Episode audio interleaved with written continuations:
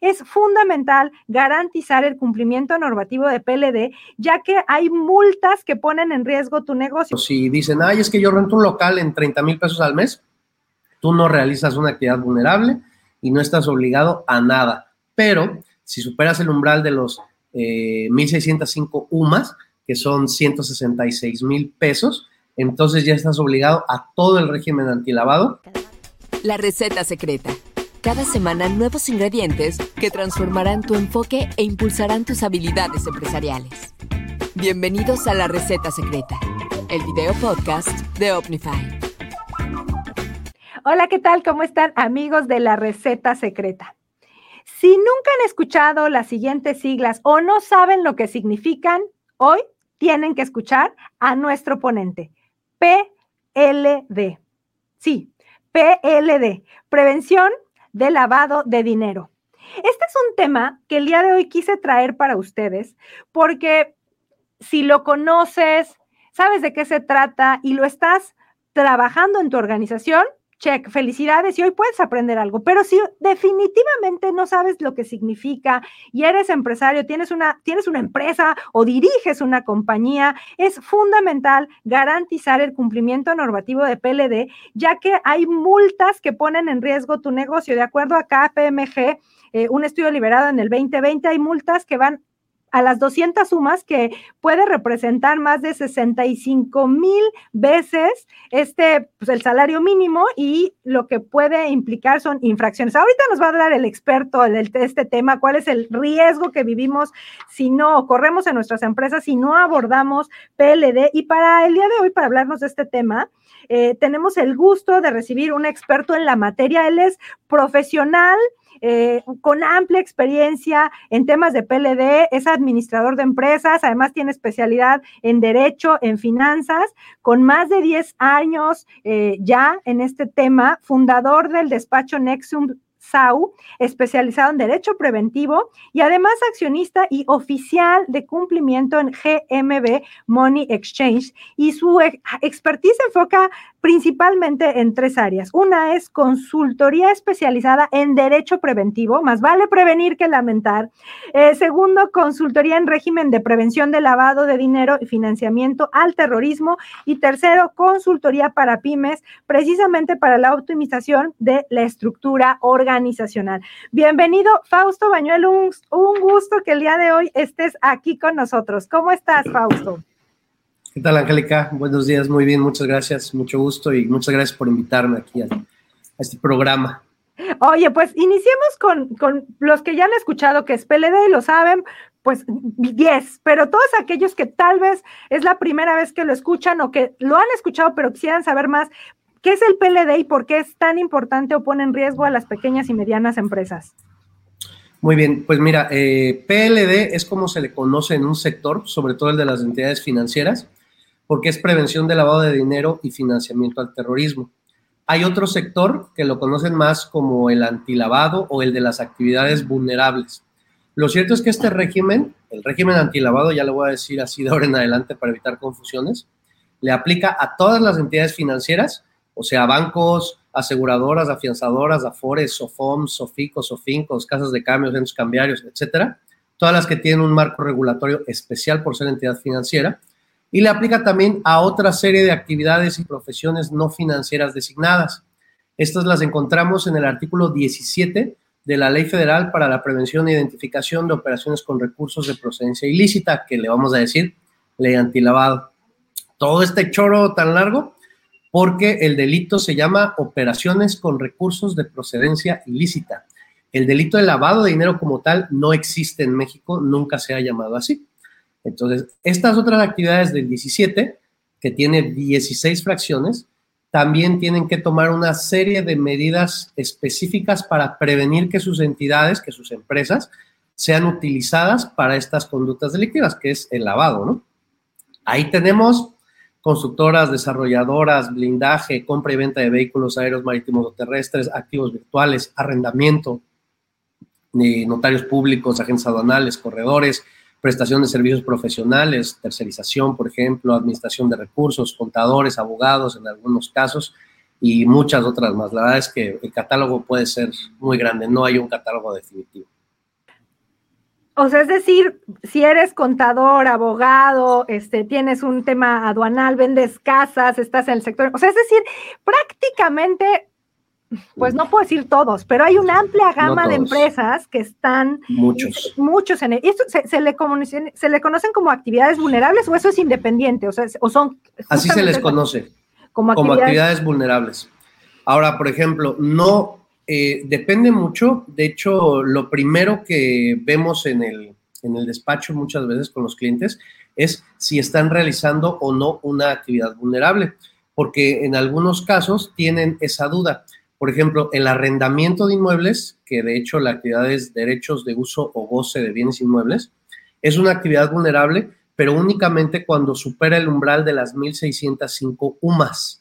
Eh, recordemos que los salarios ya se desindexaron de, la ley para el cálculo de multas y de algunas cosas, y ahora ya son UMAS. Esas 1.605 UMAS son 166.500 pesos.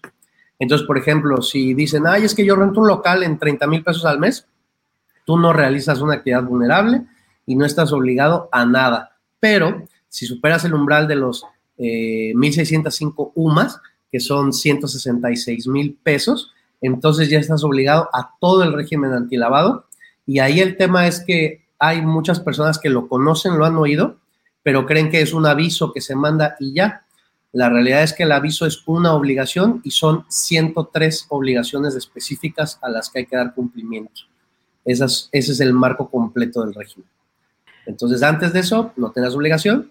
Cuando lo pasas, ya estás obligado. Hay otras, como por ejemplo la compraventa de bienes inmuebles, que es siempre entonces, si tú te dedicas habitual o profesionalmente a desarrollar o a comprar y vender bienes inmuebles, tú realizas una actividad vulnerable. Oye, a ver, déjame ver si entendí bien. Si yo tengo ventas superiores a los 166 mil pesos que mensuales, anuales, o sea, eh, ¿a partir de cuándo ya? Por operación por operación. O sea, si yo hago transacciones de más de, o sea, si el volumen no, importa, si yo hago transacciones chiquitas de menos de este monto eh, y llego a la suma total a estos 166 mil, no importa. Es, si tienes transacciones arriba de este monto, ¿correcto? Correcto, pero ese es arrendamiento. Cada actividad tiene diferentes umbrales. Mm. Ok, y entonces hay, hay una tabla en este que, que, lo que tenemos que es identificar cómo funciona para poder ver si somos, eh, digamos, en este sentido, somos las personas que está, tenemos que cumplir o no cumplir o, entrar, o entrar a esta normativa, ¿correcto? Correcto. Sí, habría que revisar las fracciones. Normalmente lo que sucede es que el contador te dice, oye, ¿sabes qué? Este, fíjate que hay un tema por ahí que cumplir. Y eh, pues eso es algo que trabajamos mucho. Yo tengo el, honor de presidir la comisión de PLD del Colegio de Contadores Públicos de aquí de Cancún, que pues aunque no soy contador, soy un miembro especial. Y les digo mucho a los clientes que esto no es responsabilidad del contador. El contador te avisa y el contador a lo mejor en su infinita misericordia te ayudará a mandar el aviso, ¿no? Pero esa es una obligación. Hay muchas, hay otras 102 que tú tienes que cumplir entonces, pues ese sería el primer foco. Normalmente es raro que me encuentre con alguien que no sepa que está realizando una actividad vulnerable, porque normalmente cuando empiezan a trabajar, pues saben. Si es un restaurante, por ejemplo, pues no, o sea, no van a saber. O sea, tú puedes juntar a 100 restauranteros y decirles si saben que es PLDFT y muy probablemente no sepan, salvo por cultura general, porque pues no es un régimen que les aplique a ellos, pero varía mucho.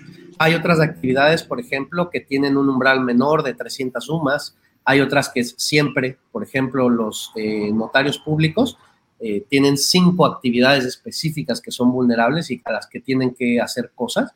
Y, por ejemplo, poderes, ¿no? Poderes de administración o dominio con carácter de irrevocable son siempre, siempre. Siempre se va a identificar, siempre se va a mandar aviso.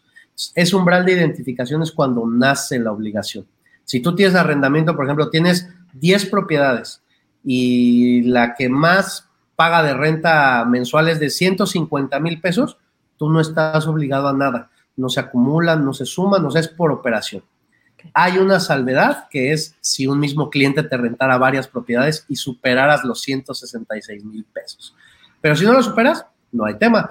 Pero pues sí es común, por ejemplo, en plazas comerciales que tienen locales que rentan en 200, 300 mil pesos, pues ellos realizan una actividad vulnerable y tienen que cumplir con todo. Oye, y fíjate, antes de ya, porque yo creo que ya casi nos, ya están más espantados seguramente aquellos que nos escuchan, y, es la verdad es que yo creo que la parte uno es necesitamos despertar, como conciencia en este sentido. Fíjate, una de cada diez empresas que recibieron una multa o sanción de PLD en este sentido. O sea, de, ese tamaño estamos hablando. Desde, pues ahora sí que con tu expertise, si dijéramos cuáles son los elementos o por dónde empezar, ¿no? Si fueras una ruta o digamos, estos son los cinco elementos, tres elementos, ¿cómo empezamos las empresas para, para ver de frente esto y no, nos, no sea un tema que nos caiga de sorpresa? Pues mira, primero que nada, eh, respecto a lo que dices, eh, te voy a dar cifras. Eh, la última vez que la autoridad supervisora, que es el mismo SAT, nos brindó cifras, que fue en la encuesta nacional de riesgo de 2020, había 70 mil empresas dadas de alta en el portal antilavado. De esas habría que ver cuántas están cumpliendo y lo hacen todo bien, ¿no? Pero eh, según comentarios de la propia autoridad y según los registros que tienen del RFC por las actividades manifestadas y según los registros con los que se cuentan por conceptos de facturación, debería de ser más o menos 10 veces más la cantidad de empresas registradas. Entonces es probable que haya un universo de 600 mil empresas, entidades, porque son personas físicas y morales. Los notarios, por ejemplo, pues son personas físicas, que pues deberían estar dados de alta y deberían estar cumpliendo y no lo hacen. Entonces eso sí hay que tenerlo muy en el ojo porque este año precisamente cumple 10 años la ley antilavado y eh, la autoridad pues cada vez le ha ido entendiendo más y cada vez lo va a fiscalizar más sobre todo porque es un tema que viene del extranjero y viene de muchos convenios y tratados que ha suscrito nuestro país.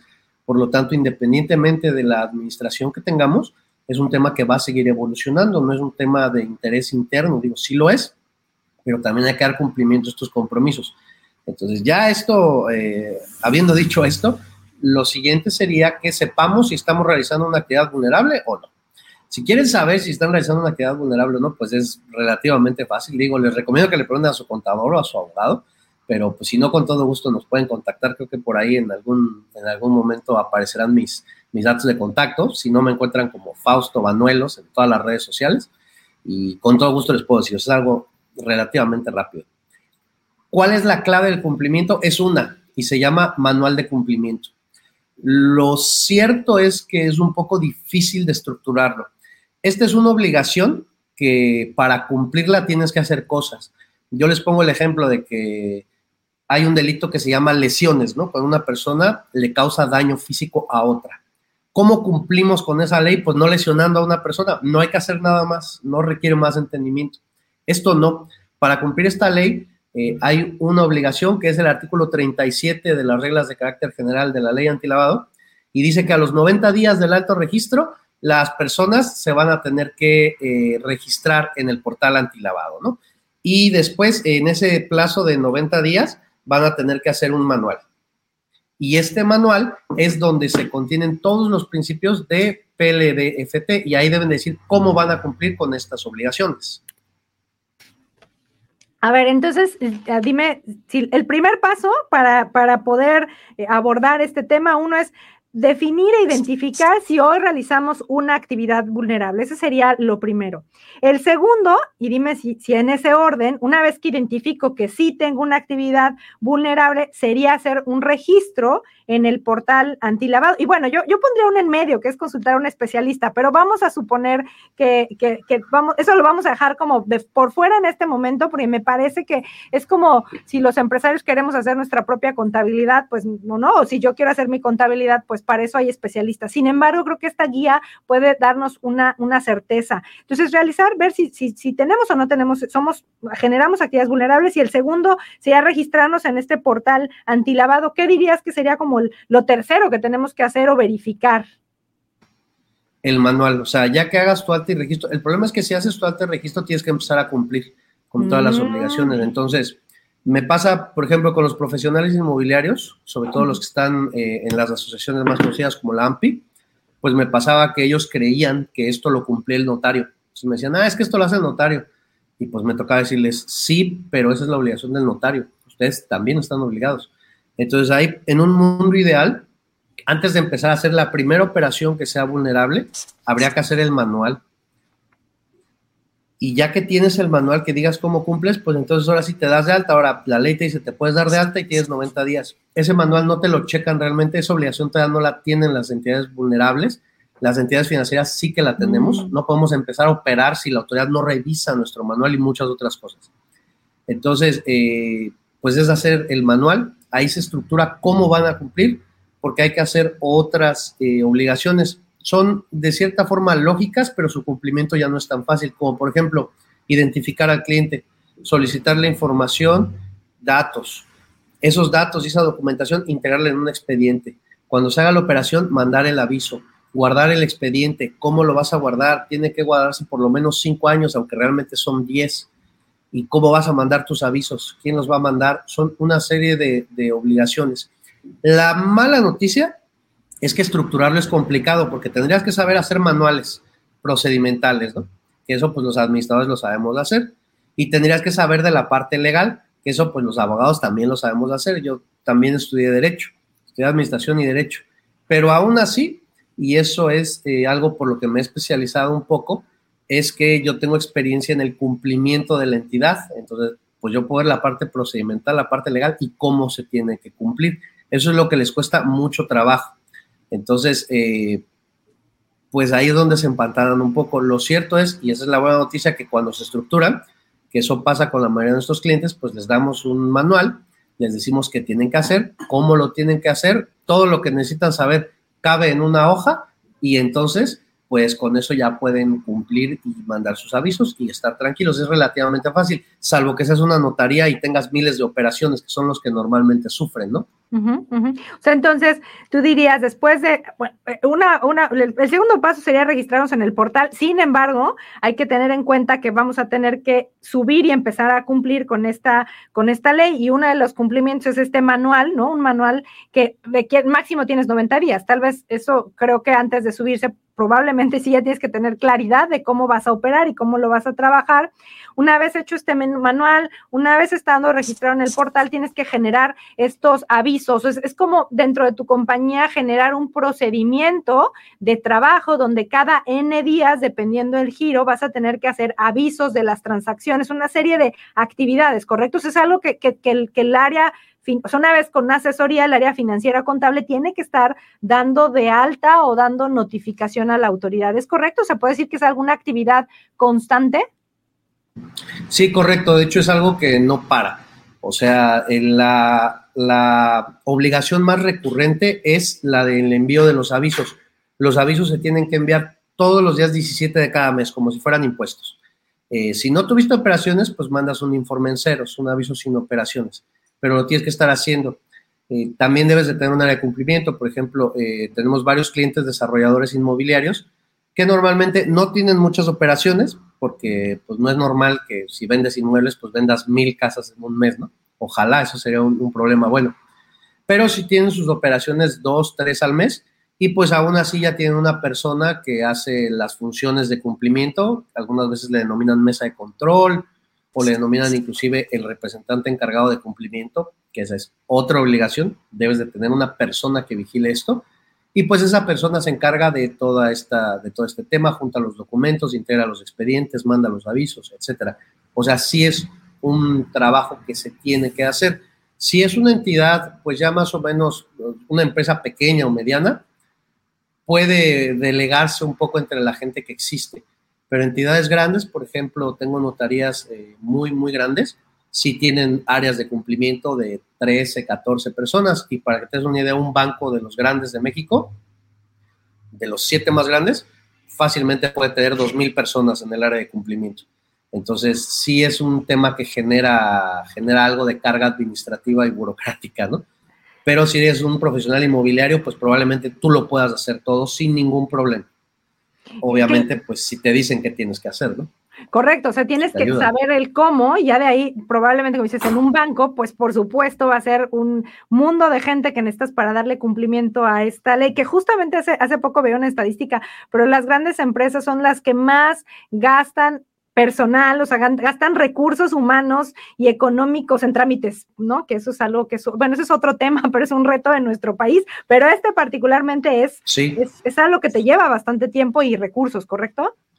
pues sí, te lleva mucho tiempo entenderlo. Ya cuando lo tienes eh, muy bien trabajado y sabes qué tienes que hacer, no es tan complicado porque es muy repetitivo, es un tema burocrático. Básicamente, eh, la obligación que nos ponen a los sujetos obligados, porque así nos conoce el régimen antilavado, es juntar información, juntar documentos, mandar nuestro aviso. Es todo lo que tenemos que hacer. Porque también muchas veces cuando lo explico, la gente se queda con la idea de que, ah, bueno, entonces yo tengo que ir e investigar y tranquilos, no somos Ministerio Público. Nuestra chamba consiste en juntar documentos, juntar información, hacerlo de la forma correcta y mandar la información a la autoridad. Porque no hacerlo, los riesgos son de, graves a catastróficos.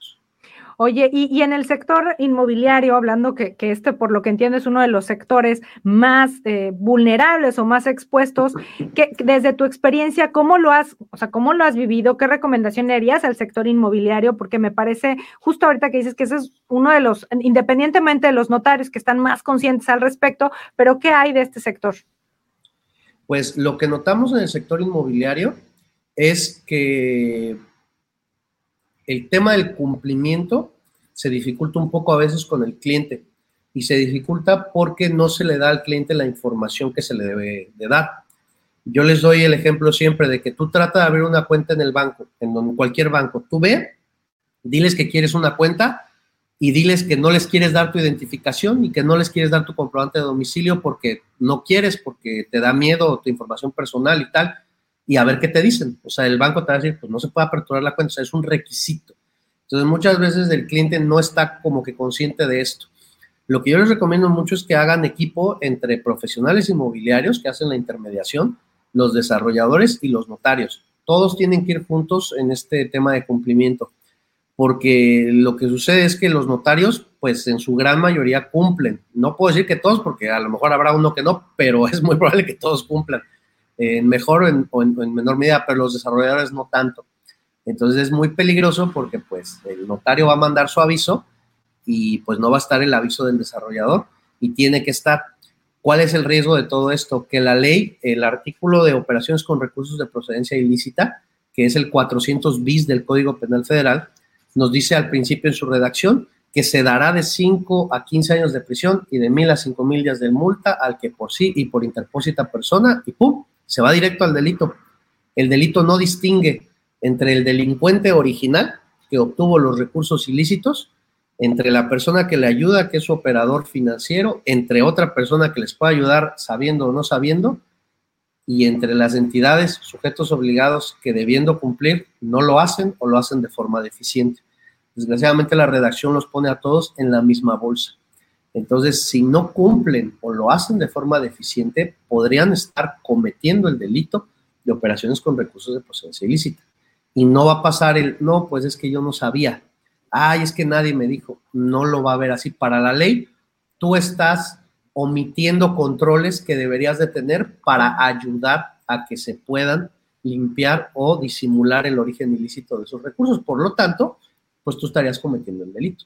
Y desgraciadamente, pues ya ha habido casos en donde, sobre todo un caso de un político, de estos recientes que se ha visto envuelto en temas de corrupción, que ahora está ya en la cárcel, pero en ese caso una de las detenidas es una profesional inmobiliaria que intermedió una compraventa de una casa. Entonces, ella desgraciadamente se vio en este problema porque pues, seguramente no está de alta, no avisó la, la operación y no tiene un folder con seis documentos que podría haber obtenido sin ningún problema. La identificación, la constancia de fiscal, el CURP y dos formatos firmados. O sea, es lo que ella necesitaba tener.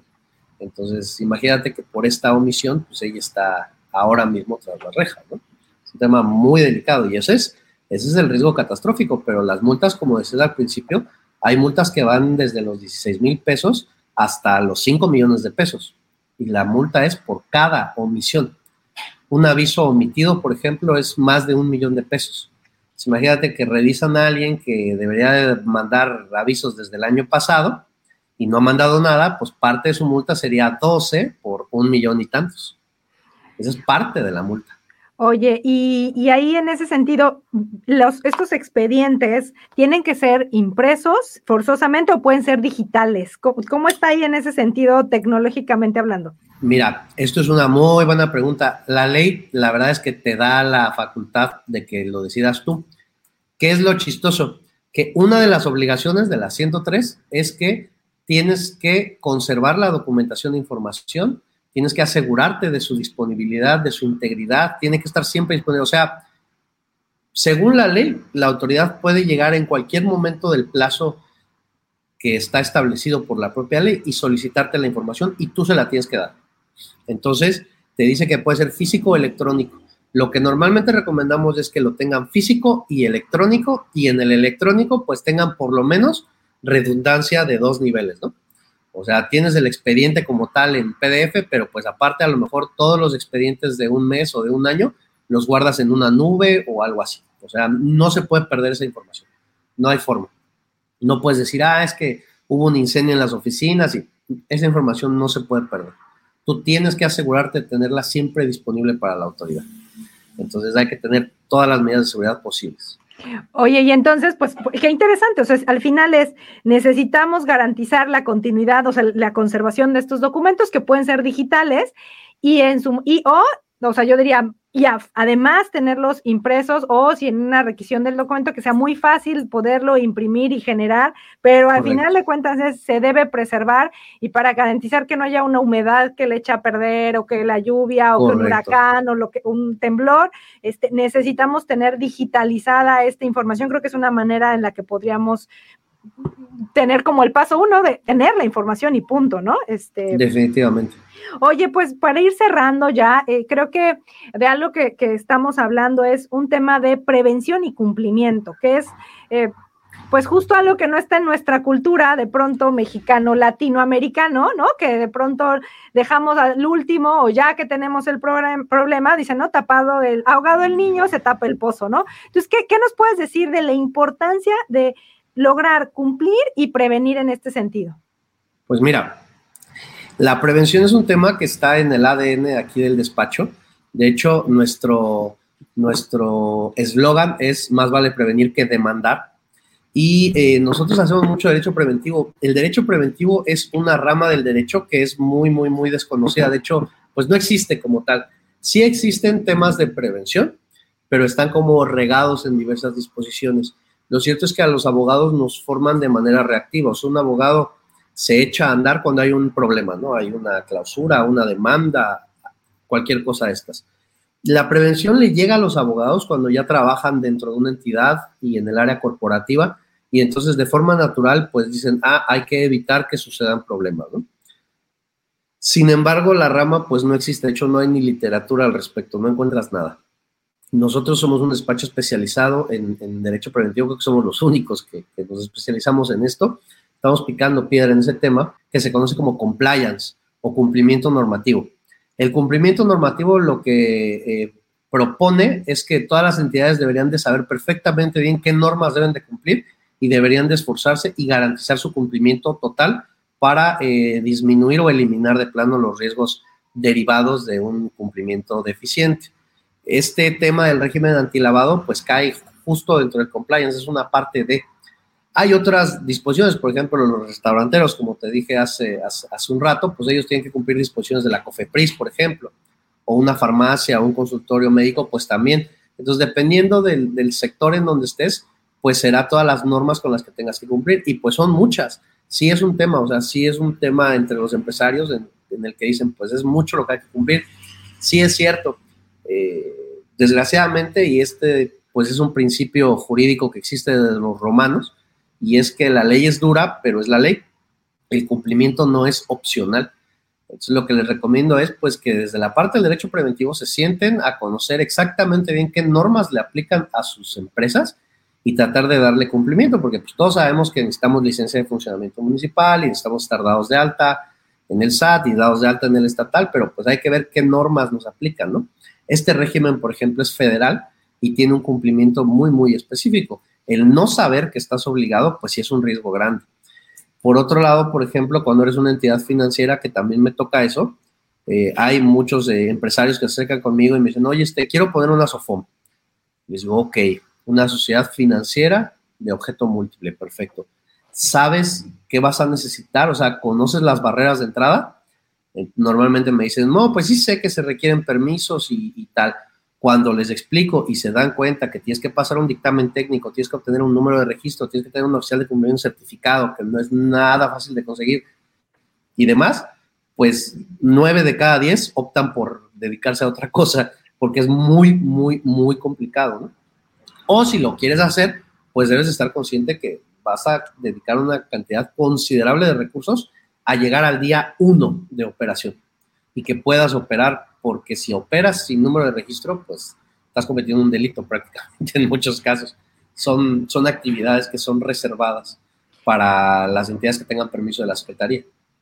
Es decir, o sea, es decir, si quieres emprender en ese sentido, pues sí tienes que conocer. Yo, yo creo que una de las reglas del emprendimiento, antes de, no porque solo te guste o te apasione, tienes que conocer, identificar y asesorarte, porque justamente si no puedes enfrentarte a serios problemas en el camino, ¿no? Y, y bueno, pues aquí tengo los cinco, los cinco primeros pasos que yo, yo, yo con lo que tú decías o lo que nos, nos comentabas, pues tendríamos que empezar a hacer. Uno es identificar si realizamos una actividad vulnerable o no. Eh, segundo, estar registrados en el portal antilavado. Tercero, tener nuestro manual, nuestra documentación. Eh, cuatro, y esto se va a volver una constante, enviar nuestros avisos eh, a la autoridad. De hecho, nos comentabas, cada 17 del mes tenemos que estar enviando estos avisos y dentro de esto es generar o tener un representante o un delegado, un sujeto obligado que haría estas gestiones. No sé si, si así serían los cinco elementos y algo más que te gustaría agregar para todos aquellos que nos escuchan. Fíjate que esos son los básicos, es un muy buen resumen. El último se llama representante encargado de cumplimiento. Eh, algo que no les mencioné y que vale la pena mencionar es que el régimen que tienen las entidades financieras no es mucho mayor, pero está mucho más evolucionado. Esto que les voy a decir, pues es materia de otra conversación, pero la historia del régimen antilavado en México no es lineal, o sea, no surgió de forma lógica. Los primeros que tuvieron estas disposiciones fueron las entidades financieras, concretamente los bancos. Eh, por eso los que estamos en entidades financieras estamos como que en el futuro del régimen antilavado. Los de las actividades vulnerables tienen más o menos las mismas obligaciones, pero no tienen tanta profundidad y tanto control como hay ya en las entidades financieras. Entonces acá se llama oficial de cumplimiento en las financieras, en las vulnerables se llama representante encargado de cumplimiento. En las entidades financieras, por ejemplo, el oficial de cumplimiento tiene que estar certificado. Para esto hay que pasar un examen Ceneval, que es un examen muy complicado, lo pasan el 30% de las personas que lo presentan y el 100% de quienes lo presentan, pues conocen del área, conocen del tema, o sea, no llegan en frío a ver si lo pasan. Entonces, es complicado. Y si no tienes un oficial de cumplimiento certificado, pues no puedes operar prácticamente, porque es un requisito para que te den tu número de registro, tu permiso. En las actividades vulnerables apenas empiezan a certificar, pero todavía no es una obligación. Entonces, si no están cumpliendo, están empezando a cumplir, el momento para estructurarse es ahora, porque cuando se empiecen a robustecer las medidas de cumplimiento, que eso es algo que va a pasar invariablemente, pues vamos a estar viendo que se disminuyan, inclusive muchas personas pues van a elegir cerrar, que es lo que nos pasó, por ejemplo, a los centros cambiarios. En 2014 había 3.400, 3.500 centros cambiarios en todo México, hoy quedan menos de 400. Y el mercado de dólares en efectivo es exactamente igual o mayor que lo que era hace 10 años casi. Entonces, lo que sucede es que es difícil cumplir es riesgoso cumplir mal y si no puedes, pues en algún momento cierras, ¿no?